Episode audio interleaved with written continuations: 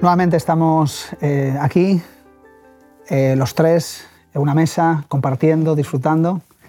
Eh, la verdad que no sé vosotros, pero yo estoy aprendiendo mucho y aprendiendo mucho sobre todo del Señor, nuestro, nuestro Maestro. a veces no son cosas que no sepas, sino que te recuerdan qué es lo que Dios quiere para nosotros y por qué estamos vivos, por qué estamos todavía con la posibilidad de seguir eh, con vida en este mundo y me doy cuenta cómo el Señor nos, nos quiere tanto, ¿verdad, Lourdes? nos quiere tanto. Sí, ¿Cómo estás? Pues muy bien, feliz de estar aquí con vosotros. ¿Te sientes querida por el Señor también? Muchísimo, mucho, mucho. A veces mimada, ¿eh? A veces mimada. ¿Y tu corazón, Roberto? Pues sí, muy bien. Estoy eh, me, gusta el título de esta lección. Una vida de alabanza. Una vida de alabanza. O sea, la, alabanza no es solo un momento especial, claro que los hay, momentos especiales, sino todo un, todo un estilo de vida. Con este sentimiento de amor que Dios tiene por nosotros, podamos eh, orar claro que sí. para alabar a Dios Vamos y agradecerle. Claro que sí. Bondadoso Dios, te damos tantas gracias porque eres una preciosa realidad en nuestras vidas porque conocerte a ti es lo mejor que tenemos y tenemos el privilegio, Señor, de poder aprender de ti a través de estas lecciones que pedimos que tú nos sigas guiando, acompañando y ayudando a, comprender porque a veces sufrimos, Señor. En el nombre de Cristo Jesús te lo pedimos todo. Amén. Amén. Amén. Muy bien, una vida de alabanza. Eh, parece que vamos ya entrando en la etapa final. Sí. Eh, pero un tema muy interesante. Salmos 137, 1 al 4, lo, resumo. ¿Cómo cantaremos cántico de Jehová en tierra de extraños? Eh, unido con Filipenses 4.4, 4, mm. que nos hace aquí un llamado muy importante. Regocijaos en el Señor siempre. Otra vez os digo, regocijaos siempre. ¿Siempre? Para mí es difícil. Eh, claro que es un ideal. Tenemos, mi mujer y yo, una amiga médico que entre, entre, las recetas que nos suele dar cuando tenemos algún problemita, nos, siempre está. Nos lo dice en francés, que es la lengua en la que ella, su lengua materna, y nos lo dice, regocijaos en el Señor siempre.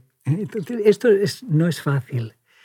Hay momentos, yo, yo me gusta mucho eh, cantar, sobre todo cuando nadie me oye, y sobre todo escuchar cantar o sea, y participar.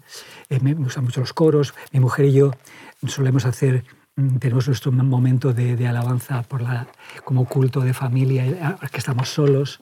Y, tenemos toda una colección de, himnos inspiradores que nosotros nos ponemos en internet, que otros cantan, ¿verdad? Pero que nos hacen muchísimo bien.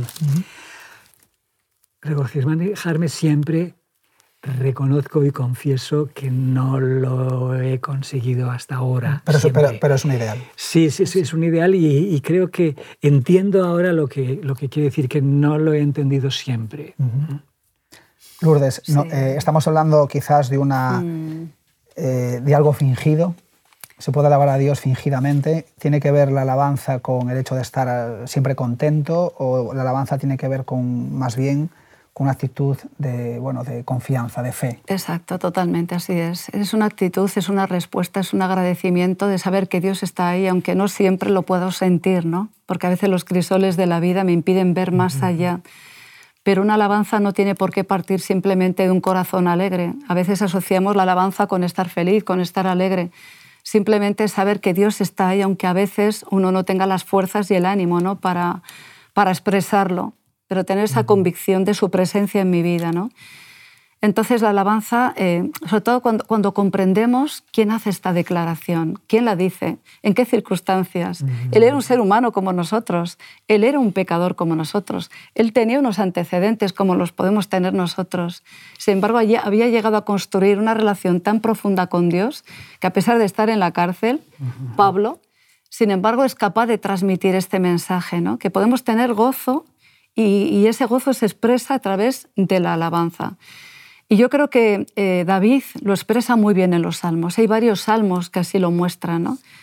O sea, una forma de reconocer que tú hasta aquí me has sostenido, me has apoyado, me has ayudado. Y ahora que estoy en el crisol de mi vida, yo sé que lo seguirás haciendo. ¿no? Es decir, cómo eleva el corazón la alabanza, porque me ayuda a recordar las maravillas de Dios en el pasado, en el presente, y eso me hace no temer en el futuro, porque hasta aquí el Señor me ha sostenido. ¿no? Yo, Por puedo, eso es yo tan- pu- yo puedo decir tan eh, importante. el testimonio de personas en mi alrededor eh, que están sufriendo mucho, eh, que aman al Señor con todo su corazón, y veo como alaban al Señor. Es decir, una, una actitud de, me pasa esto, pero puedo elegir dos cosas. Y, y, y cómo alabar al Señor, pues le- le- le- les llevan las cosas de, de otra manera. Es importante que que, sí. sepamos que el gozo del que habla la Biblia no es la alegría ni la felicidad. Claro. La felicidad es un ideal que alcanzaremos la, en la eternidad, no aquí. Y la alegría, pues a veces para algunas personas les basta con un par de vasitos de vino, es decir, para la alegría. O sea, aquí es algo muy distinto, es muy profundo que puede... Es, que la lección de esta semana nos habla precisamente de situaciones en las que la alabanza no es fácil. Y, y es interesante. Eh, a mí yo- hay un texto que yo he predicado muchas veces, me gusta mucho porque es una fórmula eh, sencilla, que es Romanos 12, 12. Gozosos en esperanza. Gozosos no por lo que me está pasando, sino por lo que yo espero. Sufridos en la tribulación, pues en la tribulación tengo paciencia, pero en toda circunstancia constantes en la oración. Y este me sirve para mí como, es casi una especie de lema de, de proyecto de vida en, en mi vida personal. Sí, en, en griego, que es lo- algo que he enseñado muchos años, son solo seis palabras, es, una, eh, es un texto maravilloso que, que me parece casi un milagro que Pablo sea capaz de sintetizar todo un estilo de vida con seis palabras, inspirado naturalmente por Dios. Sí.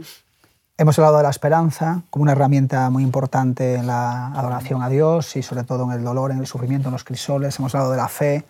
Aquí también hablaríamos de la alabanza como, como una herramienta muy importante para, para hacerle frente a las adversidades. Exacto. El libro de Salmos, por ejemplo, Sí. refleja mucho, mucho sobre esto, muchos Exacto. cánticos, ¿verdad?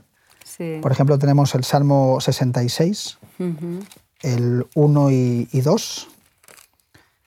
Tenemos aquí diciendo, aclamad a Dios con alegría toda la tierra. Mm. Cantad la gloria de su nombre, cantadles gloriosas alabanzas. Decid a Dios cuán asombrosas son sus obras. Existe la posibilidad de Mm. eh, perderse esta bendición a pesar de las dificultades cuando dejamos de alabar a Dios. Es que es imposible, vamos, que no podamos beneficiarnos de estas bendiciones. Es que es una forma también de olvidarnos de nuestros problemas porque nuestra mente está centrada en ese Dios grande, todopoderoso, ¿no? O sea, ¿qué es mi, peque- mi problema comparado con este Dios, este Dios sublime, el creador, el Señor de este mundo? ¿Por qué Dios nos va a pedir tantas veces cantar? Hay estudios que son muy interesantes, de que uno puede tener simplemente una actitud positiva, el, el pensamiento positivo es algo que se ha hablado mucho, hay muchos mil libros de autoayuda, ¿no? Pero se ha hecho estudios de que la, la alabanza, o sea, tú para que tu, tu gozo se realice, tienes que expresarlo. Y Dios te pedirá cantar Sí, cantar. sí, sí, sí. Y, y creo que es muy interesante. En mi mm, comentario sobre Colosenses hay una, algo que me resulta muy interesante en, en- en Colosenses 3, que Pablo nos dice incluso en qué tipos de, de cantos tenemos que usar. En las controversias que hay hoy sobre la liturgia y sobre la alabanza y el, y el worship y todo esto, muy interesante porque esto está en, en Colosenses 3, 16. Después de decir ser agradecidos, el versículo 15, la palabra de Dios habite ricamente en vosotros, enseñándoos y amonestándoos unos a otros con sabiduría, cantando con gracia en vuestros corazones al Señor tres tipos de cantos, Mm. salmos, himnos y cánticos espirituales. Hoy, resumiendo esto muchísimo, es, hay que cantar, estamos en la iglesia primitiva con los salmos, que son los textos de la Biblia. La- El himnario del antiguo Israel era el himnario de Jesús, lo conservamos. Himnos, un himno realmente es alguna composición para ser cantada en grupo, eh, eh, alabando a alguien. O sea, los mm. cristianos ya empezaban a tener himnos. Sí, sí, sí. Y después, pues puede que el Espíritu te inspire y hay cantos espirituales. Y esto es interesante porque en el libro de los Salmos, una de las frases más repetidas es Cantad de Jehová, canción nueva. Es decir, ojo con los que creen que solo la música del siglo de los, de los reformadores era válida. Dios puede inspirar hoy, que hoy hay muchísima música mala, claro que lo sabemos, pero que Dios puede inspirar igual que lo hizo en, en otros siglos. Y necesitamos quizá, según este pasaje de Pablo, estar abiertos a poder alabar en diferentes estilos. Eso es. El libro de Filipenses 4, eh, en el cual está el contexto de regocijaos siempre, nos está hablando sobre todo de cómo adquirir la paz de Dios. Y en medio de verdad del dolor y del sufrimiento, sobre todo lo que uno necesita es paz, porque lo que tiene el, sufrimiento lo que te causa es inquietud, angustia, ¿verdad? soledad, te, aparta.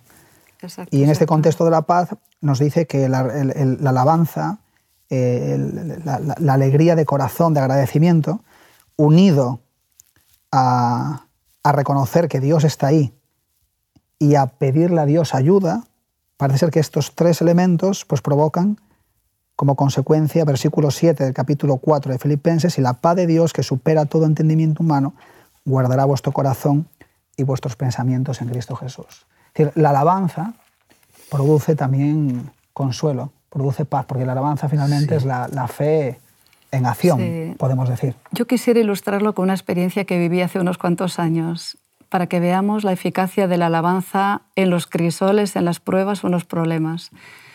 Yo estaba trabajando y estudiando, estaba haciendo dietética y nutrición en la Facultad de, de Huesca, y claro, como trabajaba y tenía dos niñas pequeñas, pues no tenía mucho tiempo. Entonces repartía las asignaturas por convocatorias y dejé para septiembre las más duras, las más difíciles. Y recuerdo que mis vacaciones consistieron en madrugar muchísimo para estudiar y luego estar con la familia. Y cuando me iba a presentar a un examen fisiología, que era un tocho tremendo, me vinieron unos pensamientos, me asaltaron unos pensamientos derrotistas de decir, has sacrificado las vacaciones de tu familia y vas a suspender. Mm. Ese pensamiento llevaba yo. Y de repente me viene a la mente el, el himno Señor mi Dios, que es uno de mis favoritos. Bueno, fui cantando hasta el final, hasta, hasta la facultad, con un ánimo, o sea, cómo se cambió mi sentimiento, mi pensamiento. Bueno, fue maravilloso. Y recuerdo que fue muy difícil. De hecho, había dos profesores y me pregunta el profesor, ¿cómo te...? Bueno, yo lo hago como pude, y al día siguiente, cuando me encuentro de nuevo al profesor, le digo, oye, ¿cómo me ha ido? Dice, ¿se te ha parecido la Virgen? Me dice. digo, la Virgen no, pero, pero Dios sí. Qué bonito saber que, que, la alabanza cambia nuestros sentimientos, que cuando estamos tristes, preocupados, desanimados, nos ayuda a olvidarnos de eso ¿no? y recordar que hay un Dios en los cielos que Él va a llegar donde nosotros no llegamos. Por eso es una herramienta muy útil y que vale la pena que lo utilicemos. Así es. Mm, hay que verbalizar las cosas, o sea, decirlas, y además decirlas bien, bien dichas, cuando cantamos sobre cantos que han compuesto gente más inspirada. Nos graba estas ideas en la mente como ninguna otra cosa. Hasta el punto que eh, los, expertos cuando hacemos eh, talleres de escritura, de eh, escritura creativa, etc., no dominamos las ideas que no somos capaces de verbalizar. Solo las ideas que podemos expresar, esas las, domino. Entonces, mi, mi, manera de verbalizarlas también es mi manera de asimilarlas. Entonces, cuando lo hacemos a través de la alabanza y cantos, nos estamos haciendo un enorme bien. Cuando practicamos alabanza, cuando miramos a nuestro alrededor, podemos ver la grandeza de Dios. O sea que tenemos motivos para ver todavía en este mundo muchas, muchos aspectos que nos deberían de llevar a alabar a Dios. ¿sí? Claro eh, practicamos alabanza, recordar lo que hemos visto, es decir, los testimonios, las personas, las experiencias que estamos contando aquí, cómo nos enriquecemos y vemos cómo Dios ha intervenido e interviene todavía, eh, no solamente en la historia desconocida para nosotros que hemos vivido, pero sin la gente que tenemos a nuestro alrededor. y practicamos la alabanza sobre todo cuando hablamos de ella. Finalmente la iglesia se une para alabar a Dios, debería de unirse para alabar a Dios. Sí, sí, sí. Y sin ninguna duda la alabanza pues eh, está ahí. Jesús utilizó mucho la alabanza en momentos de dificultad. Alababa mucho a Dios y eso le protegía. En Aguay dice que le gustaba cantar. Cantar. Sí, sí. Sí. Por eso, si la, la alabanza está hecha para unirnos, qué lástima que a veces nos sirva para dividirnos en algunas cosas. O sea, tengamos paciencia, escuchémonos unos a otros todos, ¿eh? no estoy hablando solo en una dirección, ni Sí, muchísimo menos. sí. Me, me encanta un pasaje del Antiguo Testamento que es Mm. cuando una batalla se gana con, con el coro. Cuando el coro de sí, iglesia consigue bueno. mucho más que otras cosas. Así es. Qué interesante. Ahí tenemos la experiencia de Josué, capítulo 5 en adelante, ese Sí, momento sí. de, de las murallas de Jericó, Y también Eso es, Josafat. eh. Segunda de Crónicas, Josafat, Josafat. sí, cuando es. el Señor empieza a alabar y, y Dios pues eh, interviene, lo que decíamos, Sí, ¿no? sí, Eh, sí. eh, Dios interviene, pone toda su maquinaria, eh, de alguna forma le estamos dando permiso para que Él actúe también en nuestras, en nuestras dificultades. Una de las veces que más me ha gustado escuchar coros y, y fue en una ocasión en que uno de los directores de coro de una iglesia muy importante, esto era en Francia, eh, abrió el coro para que todas las personas que les gustase cantar de la, de la región, para hacer un trabajo social, todas las personas que en, en el pueblo quisieran cantar, que vinieran, podían venir. Y no sabes eso, el bien que les hacía y el cambio que tenían, cómo cambiaron de actitud frente a la iglesia. Y esto lo, lo he observado yo aquí, en, esta, en este colegio en que hay una orquesta bastante grande y, y hay varios co- coros de niños. Los padres, los abuelos que vienen a oírlos cantar y tocar los himnos el sábado en la iglesia, ¿cómo esto les cambia eh, la actitud frente, frente a nosotros? O sea, que Sí. la alabanza no solamente tiene el poder de hacer bien a quien la practica, sino al que la escucha también. Claro que sí.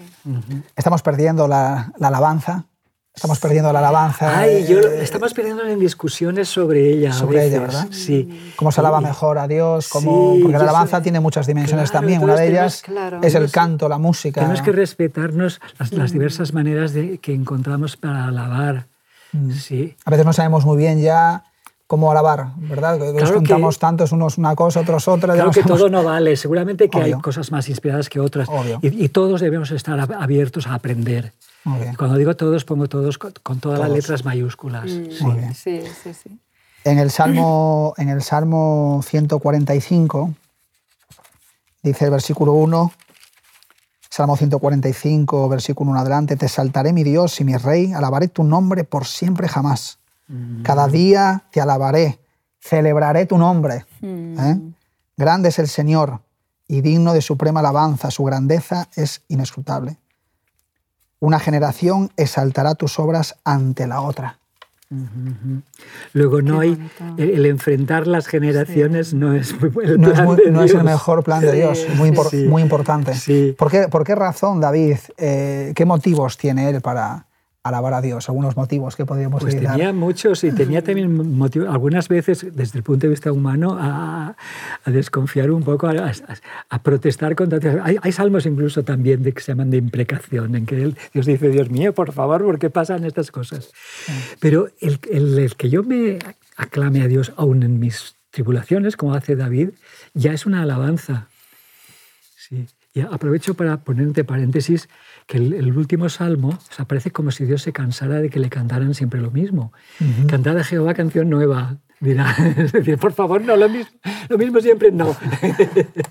Ahí va- va- Y- van a repeticiones. Y ¿no? qué curioso, no dice, cantadme, pero solamente con órganos.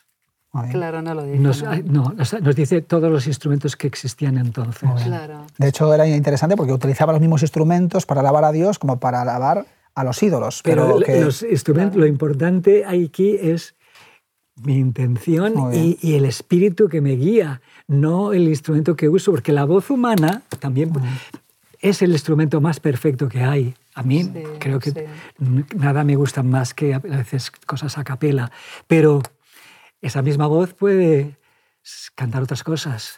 Entonces, no estigmaticemos mm. objetos cuando el problema no está ahí, el problema está en la, inspiración, en el tipo de, alabanza, en la, inspiración de quien lo ha creado, en la manera de ejecutarla, en la intención de, los que lo, interpretan. Si vamos por ese camino, creo que convergeremos eh, en, alabanzas más útiles. De hecho, una de las alabanzas en la Biblia, la forma de alabar a Dios, eh, quizás la más común sea con los brazos abiertos, extendidos. ¿no? Lo que pasa es que, claro, tenemos todos estereotipos eh, a nuestro alrededor, que cualquier cosa está claro, ya le ponemos nombre y es difícil escapar, escapar de eso. Pero, sin embargo, la alabanza, eh, yo os pregunto, ¿no? tú tienes ese, un problema, mm. yo que sé, estás enfermo, el Señor viene, te, te, te, te sana, te permite pues, seguir adelante, claro, tu corazón rebosa de alegría. Es difícil alabar a Dios en esas circunstancias serio, triste, callado, ¿no? Es decir, la, alabanza va muy unida también a la, alegría. No brota de una forma natural la alabanza cuando tú estás triste, cuando tienes preocupaciones, cuando las cosas no van bien. Pero lo bonito es recordar, recordar que Dios nos ha acompañado, Él ha estado a nuestro lado, que es el motivo de, esa, de ese salmo que nos has comentado, ¿no? O sea, ¿qué es lo que resalta David? Resalta quién es Dios cómo es un Dios vivo, un Dios real, un Dios que se ha manifestado en su vida, que le ha acompañado en los momentos de adversidad, que le ha levantado cuando estaba hundido, que le ha perdonado cuando ha pecado. ¿no? Entonces eso se traduce en una expresión de reconocimiento por ese Dios al que, al que, adora. ¿no? Hay una influencia muy mm. grande de la cultura sobre las maneras de, sobre los gustos. Y eso es, es evidente. Y ahí algunos de los problemas que hay sobre la alabanza hoy en, nuestros medios está en eso, en que vivimos un mundo multicultural en el que no todo el mundo la, la, música la entiende igual. Yo recuerdo con muchísima emoción las tres veranos que he tenido que ir a enseñar a, a la Polinesia francesa, los cantos maoríes originales, que son sin acompañamiento musical, esa capela solo y con algunos ruidos que se hacen ellos mismos. Es interesante, los primeros misioneros que llegaron allí eran anglicanos y les tuvieron la, sabiduría, sí les enseñaron himnos anglicanos que son muchísimos de los nuestros, de nuestro ionario también, pero también les respetaron algunos himenés que ellos llaman, son himnos que iban destinados al, principio a Dios de las tormentas o así, pero que al ser cristianos lo, cambiaron.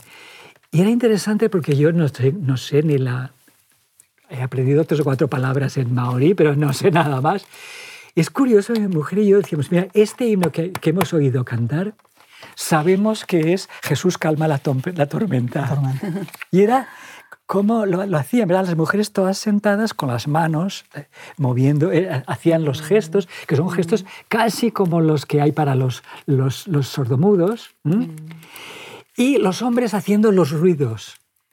Estabas oyendo la tormenta terrible y la voz de Jesús, haya paz. Y era otra cultura, era, otro, era otra lengua, era, no había ninguno de los instrumentos que usamos en nuestra iglesia, ni ninguna de las palabras que yo entiendo. Sin embargo, era una alabanza a Dios. Lo importante que estén los principios, ¿no? el principio de orden, de equilibrio, de armonía, y que esos principios estén ahí. Y no la imitación de lo que es mundano. Ahí es, que eso, es, otra, cosa, también es una realidad. otra cosa. Pero los principios bíblicos, no, la Biblia no habla de instrumentos, sino habla de, ni tampoco habla de, de cómo alabar a Dios de una manera, sino de principios. y el principio de la alabanza debería de surgir de un corazón agradecido, como dice el Salmo 145, dice... Mi encuentro con Dios. Versículo 7, la gente celebrará tu inmensa bondad y cantará tu justicia. Clemente y compasivo es el Señor, lento en ira y grande en amor. Entonces, nosotros cuando entramos en la iglesia a alabar a Dios, si lo hacemos en comunidad, yo creo que el primer punto de partida debería saber que somos pecadores Estoy y que todos y que nos presentamos delante de Dios como un sacrificio vivo, eh, agradeciéndole por su amor y por su entrega hacia nosotros. Y entonces, eh, con este contexto, podrían cambiar las cosas un Totalmente. no, no, voy a hacer una música que es la que a mí me gusta, pero que es profana y que a todo el mundo le, recordaría cosas profanas. Eso, eh, ahí es donde, donde no, no podemos de ninguna manera estar de acuerdo. Una música que, que tú, aunque no la entiendas, sabes que te eleva. Entonces, no, no es una moda de un ritmo, es, es, algo muy distinto. Entonces, algo que está creado para acercarme a Dios, cantado para acercarme a Dios y escuchado para acercarme a Dios, tiene un efecto. Y aparte que en la temática que estamos hablando, que es la alabanza, en el dolor, en el sufrimiento, en el crisol, pues así como el sufrimiento cada uno lo expresa y lo vive de una manera, eh, pues es normal que cada persona también, pues igual yo cuando estoy pasándolo mal, pues yo soy más introvertido, el otro es más expresivo, yo quiero pues, estar más tranquilo, el otro eh, expresar un poco más con las manos, ¿verdad? Y todo esto tiene su lugar, siempre y cuando partamos del punto bíblico, de los principios bíblicos. Pero es importante decir, porque la Biblia así nos lo enseña, que podemos alabar a Dios en la oscuridad cuando estamos mm. en dificultades. Mira qué bonito este texto. Despídenos, Lourdes, con ese texto. Sí, sí, está en Salmo 59, 16 y 17 que dice, pero yo cantaré de tu poder y alabaré de mañana tu misericordia, porque has sido mi amparo y refugio en el día de mi angustia. Mm. Fortaleza mía, a ti cantaré, porque eres, oh Dios, mi refugio, el Dios de mi misericordia. Amén, qué bonito. Qué hermoso, ¿verdad? Qué bonito. Pues con este texto hermoso nos despedimos. Nos vemos próximamente. Que Dios os bendiga. Un abrazo grande. Te invitamos a tener una experiencia más allá del sábado, convirtiendo tu unidad de acción en una iglesia hogar en donde la Biblia, la oración intercesora, la fraternidad y la testificación sean vuestro estilo de vida. Así experimentaremos un poder renovador en la Iglesia y en el cumplimiento de la misión.